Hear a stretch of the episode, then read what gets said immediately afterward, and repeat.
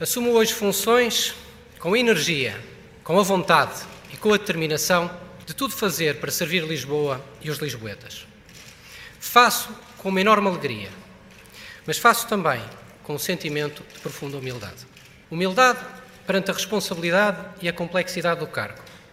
Humildade perante a dimensão dos desafios que se colocam ao futuro de Lisboa.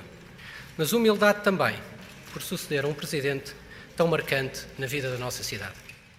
É assim que Fernando Medina toma posse da presidência da autarquia de Lisboa em 2015.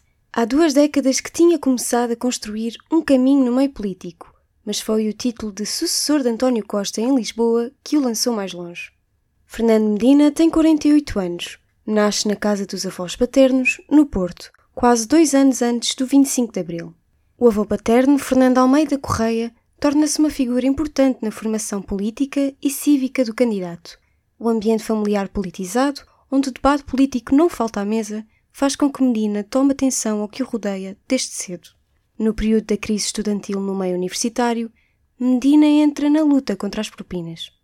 Com 20 anos de idade, faz parte da direção da Associação de Estudantes da Faculdade de Economia da Universidade do Porto, onde se licencia em Economia.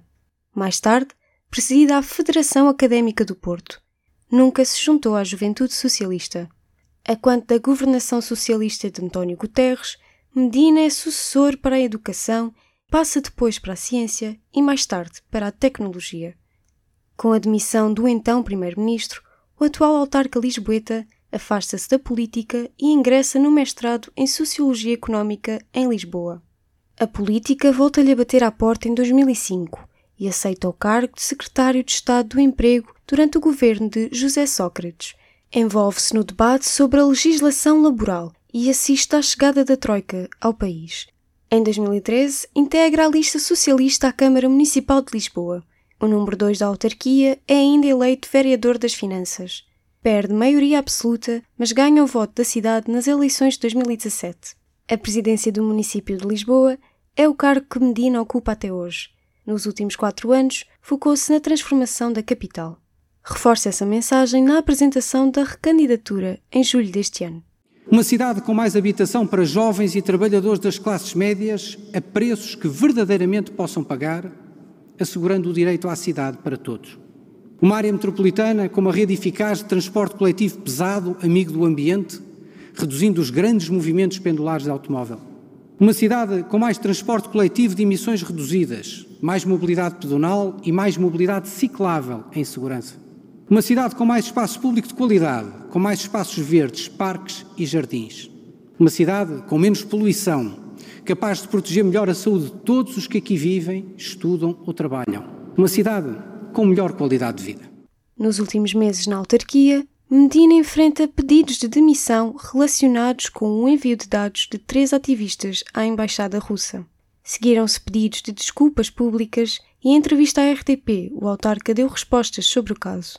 Identificamos um problema, nunca escondemos o problema, eu dei sempre a cara e disse, uhum. assumi a gravidade do problema, tomamos todas as medidas que todos os vereadores de todos os partidos propuseram sobre esta matéria, do ponto de vista da resolução, e por isso estamos a tomar as medidas para que isto não volte a acontecer na Câmara de Lisboa.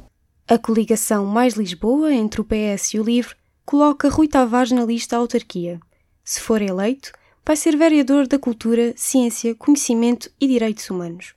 A criação deste pelouro foi uma das exigências do LIVRE para o avanço do acordo. A adesão da capital à organização independente Rede Internacional de Cidades de Refúgio é outra.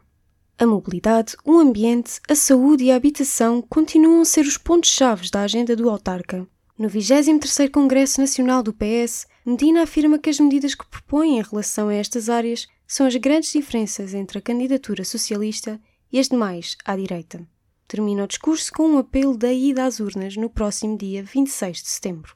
Pela habitação como direito, por um ambiente digno, com futuro, sustentável para os nossos filhos e para as gerações futuras, por uma saúde pública de qualidade como direito de todos e por uma sociedade que combata os extremismos, os radicalismos, que promova a inclusão cada vez mais democrática e ao serviço de todos, que vamos todos votar e mobilizar para o próximo dia 26 de setembro.